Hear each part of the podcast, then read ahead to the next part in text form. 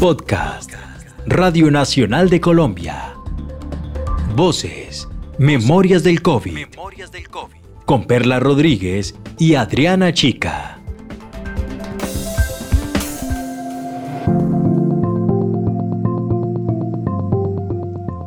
Bienvenidos y bienvenidas a Voces, Memorias del COVID. Memorias del COVID. Un podcast que recorrerá los archivos sonoros resguardados en el mundo para crear la memoria histórica de esta época de pandemia. Realizado entre Radio Nacional de Colombia, Señal Memoria y la Red Iberoamericana de Preservación Digital de Archivos Sonoros y Audiovisuales. Se han preguntado cómo estamos haciendo en la televisión y en la radio para seguir emitiendo en medio de una pandemia cuando el trabajo se está realizando desde casa.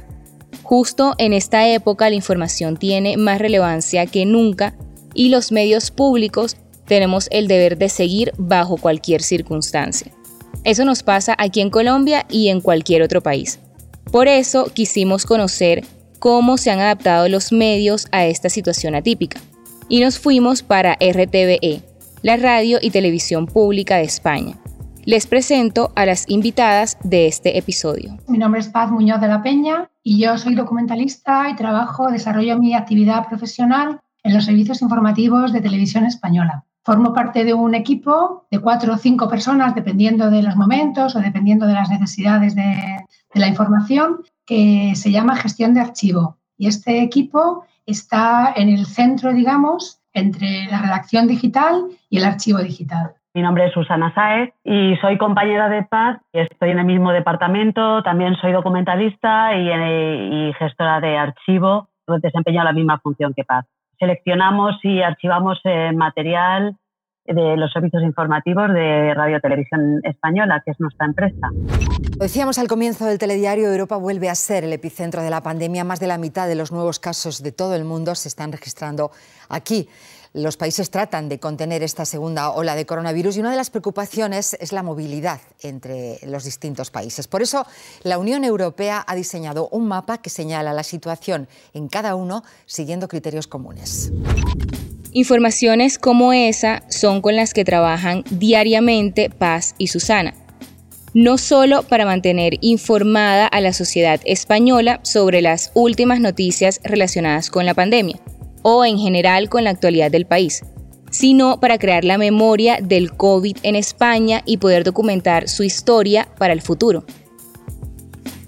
Sobre ese tema y sobre cómo cambió su trabajo en medio del confinamiento, hablaron en esta entrevista con Perla Olivia Rodríguez, investigadora del Instituto de Investigaciones Bibliotecológicas y de la Información de la Universidad Nacional Autónoma de México. Susana, ¿y cómo ha cambiado desde tu perspectiva el trabajo cuando empezó la pandemia, todo el tema del confinamiento? ¿Cómo podrías describir, platicarle a la gente que nos escucha este proceso de cambio para que se lo puedan imaginar? Bueno, pues para nosotros cambió muchísimo, porque nosotros nunca habíamos teletrabajado. Cuando digo nosotros me refiero a prácticamente toda la empresa. Y la verdad es que la empresa Radio Televisión Española reaccionó de una manera muy ágil y prácticamente al principio de la pandemia, al principio del estado de alarma, que en España fue el 14 de marzo, ya nos, nos vinimos a trabajar a casa. Nosotros el 17 de marzo ya teníamos en casa equipos eh, suficientes con calidad para trabajar desde casa. Entonces, ya desde ese momento cambió nuestro trabajo, porque nosotros estamos muy acostumbrados a trabajar en equipo y a comentar muchas decisiones y ahora, pues bueno, trabajamos más en solitario, aunque, bueno, gracias a las tecnologías, a la videoconferencia y a las videollamadas, pues también estamos, seguimos en contacto. Pero vamos, nuestro trabajo ahora es más solitario, eso está claro. Paz, ¿cómo está documentando Radio Televisión Española la pandemia en este momento? ¿Cómo se desarrolla este trabajo? Vamos a ver, Televisión Española está documentando la pandemia como una situación histórica a nivel mundial y el proceso que hemos seguido es el mismo que se ha seguido en otros acontecimientos de importancia a nivel nacional y a nivel internacional. A nivel nacional, el material que se recibió en un principio, que se recibía en un principio, pues era mm, más escaso y sobre todo de una baja calidad profesional. En televisión española, desde el confinamiento, en que España inició con el estado de alarma, la mayor parte de los profesionales nos mandaron a trabajar a casa. Entonces hubo un montón de materiales que fueron llegando de mucha importancia, digamos, histórica o como acontecimiento, pero de baja calidad profesional. En cualquier caso, poco a poco los equipos empezaron después a ir saliendo a rodar las calles, con lo cual el material iba siendo mejor, pero no se dejó por ello de, documentar todo este tipo de, materiales que teníamos, tanto los de baja calidad profesional como los más profesionales. A nivel internacional hemos seguido mm, recibiendo materiales de agencias, con lo cual pues hemos procurado que todos los temas de, de la pandemia estuvieran seleccionados, catalogados y luego archivados. Y desde tu punto de vista, Paz, ¿cuál crees que sea el sentido de documentar la pandemia para el futuro? ¿Cuál es la importancia de este trabajo? En primer lugar, decirte que nosotros trabajamos para una empresa pública. Radio Televisión Española es una empresa, es la radio y televisión pública de ámbito estatal de este país. Y tenemos obligación por ley, por una ley publicada en el año 2016, de velar por la preservación de los archivos históricos de audiovisuales. Entonces, la importancia es enorme porque esta situación de la pandemia es una situación histórica y además a nivel mundial, ni siquiera a nivel estatal. Entonces, eh, considero que es muy importante que documentemos todo lo que pasó, tanto en la época del confinamiento, pues los niños que estaban en casa encerrados, todas las calles vacías, que era, era tremendo ver toda esa imagen de ciudades grandes como Madrid, Barcelona, Valencia, con las calles vacías, las ruedas de prensa oficiales, los aplausos en los balcones, los hospitales de campaña, los hospitales, como las imágenes que había a posteriori en la nueva normalidad. Pues la imagen también muy curiosa de vernos a todos con mascarilla, por ejemplo, ver el tema de los supermercados, las farmacias, las fiestas ilegales, la policía en las calles, bueno, pues eh, todo eso yo creo que es, algo histórico que tenemos el deber, digamos, de custodiarlo, de guardarlo y de ponerlo a disposición pues del futuro, ¿no? Del presente también, pero desde luego del futuro. Gracias, Paz. Y siguiendo esta reflexión que nos da Paz, Susana, un par de imágenes, de materiales de archivo que hayan ustedes recuperado, que te hayan impactado y que creas que esos usuarios del futuro que los vayan a ver en la próxima década, en los próximos años, van a poder conocer qué es lo que estaba pasando en estos momentos, lo que está pasando en estos momentos en nuestros países. ¿Cuáles serían ese par de materiales de archivos que te han impactado? Bueno, por desgracia, a mí personalmente y creo que a muchos de los telespectadores, aquí hablo ya no solo como profesional, sino como telespectadora, las imágenes de la morgue que se instaló en el Palacio de Hielo, que es un pabellón deportivo para deportes de hielo, se usó como morgue provisional y los ataúdes entrando y saliendo de esa morgue, la imagen de, tantos ataúdes, es por desgracia una de las imágenes para mí de, la pandemia y de las más tristes.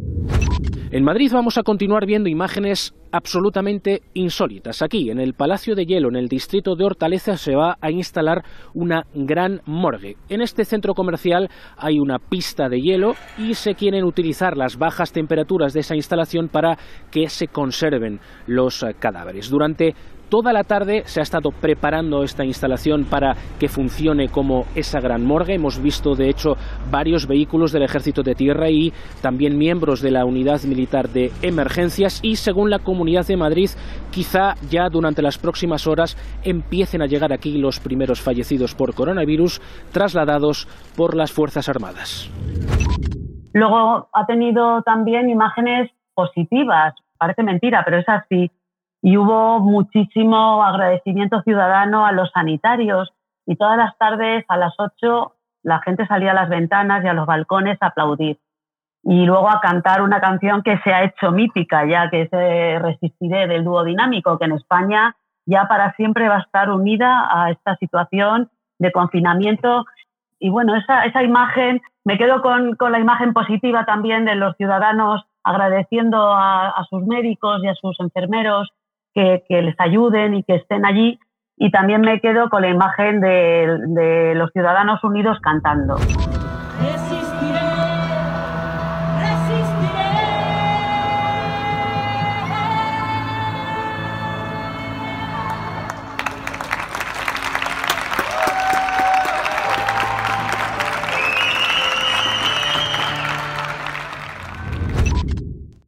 ¿Cuáles son los problemas que tú has observado en este teletrabajo que han tenido que implementar? Y también, ¿ves que hay algunas posibilidades de mejora del trabajo cotidiano que ustedes desarrollan en el archivo? Pues vamos a ver, el trabajo de unos servicios informativos es un trabajo en el que está implicada mucha gente.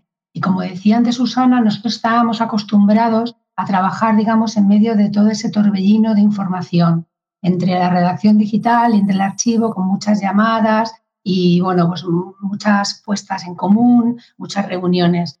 De repente, pues hemos tenido que trabajar de otra manera. Yo creo que, como decía Susana, en televisión nos adaptamos de una forma ágil y, rápidamente empezamos a, bueno, a trabajar desde casa de la mejor manera que pudimos y supimos. Hemos visto ciertas ventajas del teletrabajo, hemos visto ciertas ventajas del teletrabajo, pero desde luego eh, echamos de menos todos el, trabajar, digamos, como trabajábamos antes en equipo, porque el trabajo de un medio de comunicación es un trabajo en equipo y el trabajo en gestión de archivo, que es nuestro departamento, es un trabajo en equipo. Entonces hay muchas cosas pues, que nos faltan y que suplimos, digamos, con llamadas suplementarias, con mensajes de WhatsApp, con videollamadas, con reuniones, pero el trabajo de, equipo, de estar en la redacción un poco al pie del cañón, pues es lo que más echamos de menos. Gracias por estas reflexiones. Y como comentabas tú al inicio de la conversación, hay una gran cantidad de información que se genera. ¿Cómo afrontan este reto, Susana? ¿Es posible guardar toda la información que se genera? Y si es posible, ¿cómo lo hacen? Es posible porque tenemos dos archivos en televisión española. Tenemos dos tipos de archivo, mejor dicho. Tenemos unos archivos de producción, que son archivos temporales, y en este tipo de archivos temporales, que son muy accesibles y muy fáciles de consultar, guardamos todo tipo de material. Material relevante, material histórico, material eh, emitido con posibilidades de reutilización pero además de este material guardamos material reiterativo, material de poca calidad o calidad videoaficionado, que como decía antes Paz, durante este periodo ha entrado masivamente. También guardamos material que pensamos que, tiene solo un interés temporal y que con el tiempo no se va a guardar eh, definitivamente. Entonces, en estos archivos temporales, digamos que sí que hemos tenido una posibilidad de archivar masivamente porque se va a borrar a los cuatro o cinco años. Sin embargo, luego tenemos un archivo definitivo donde sí que somos, digamos, eh, más selectos para archivar, ¿no? Tenemos unos criterios más estrictos. En este archivo definitivo, pues eh, guardamos los programas emitidos como testimonio de la emisión, guardamos material original reutilizable para posteriores producciones informativas y guardamos documentos de importancia histórica informativa, siempre primando la producción propia y la producción ajena con derechos de uso. Gracias, Paz. Y bueno, también nos gustaría saber, Susana, desde esta perspectiva, los reporteros, los periodistas son los que quienes les envían directamente a ustedes la información que reciben para los informativos. ¿En qué formatos? ¿Con qué metadatos básicos llegan? ¿Cómo podría alguien que no conoce el trabajo del archivo de cerca imaginar cómo se realiza este trabajo de captar la información, de registrar las imágenes en campo, los sonidos y luego enviarlos al archivo. ¿Cómo trabaja este profesional de la información? El redactor sale normalmente a rodar y vuelve con una tarjeta que ingresa en el sistema, nosotros llamamos ingestar. Se ingesta en el sistema para poderla utilizar, para poder usar esas imágenes. Y ahí ya nuestros compañeros documentalistas lo que hacen es dotar a esas imágenes de unos metadatos que la van a hacer accesible para el propio periodista que va a tener que usar esas imágenes para elaborar su pieza o su información y para el resto de los usuarios que la van a usar ese mismo día o días después o años después. Entonces, el periodista entrega la tarjeta, el documentalista enseguida, en ese momento, aporta los metadatos necesarios para su reutilización. Luego, posteriormente, hay materiales que se catalogan con más profundidad, dependiendo si merece la pena o no.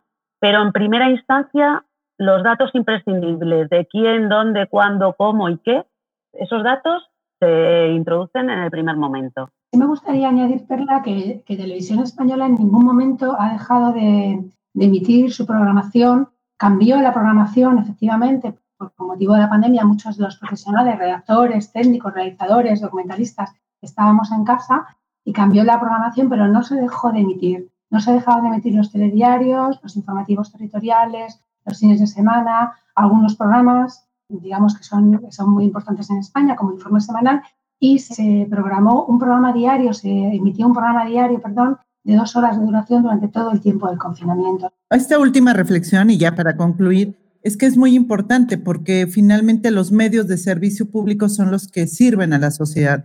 Finalmente son medios que existen gracias a los impuestos de los ciudadanos y que tienen un cometido fundamental. Y desde la perspectiva del archivo, pues lo han dejado ustedes claramente establecido.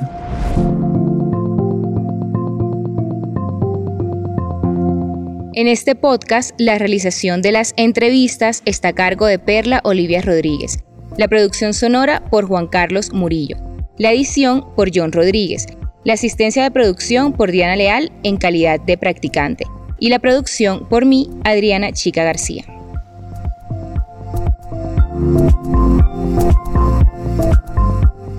Si quieres seguir conociendo el trabajo que realizan distintas instituciones del mundo para recopilar y archivar la información de la pandemia del COVID-19, sigue conectado a este podcast. También te invitamos a escuchar El Mundo en Rayos X, un podcast de Carlos Alberto Chica, quien hace un análisis de noticias internacionales con las voces de sus protagonistas y consultando expertos en las temáticas.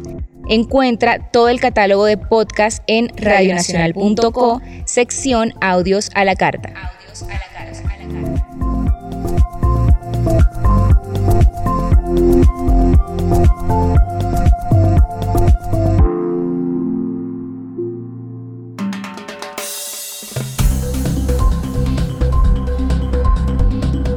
Este fue un podcast de Radio Nacional de Colombia.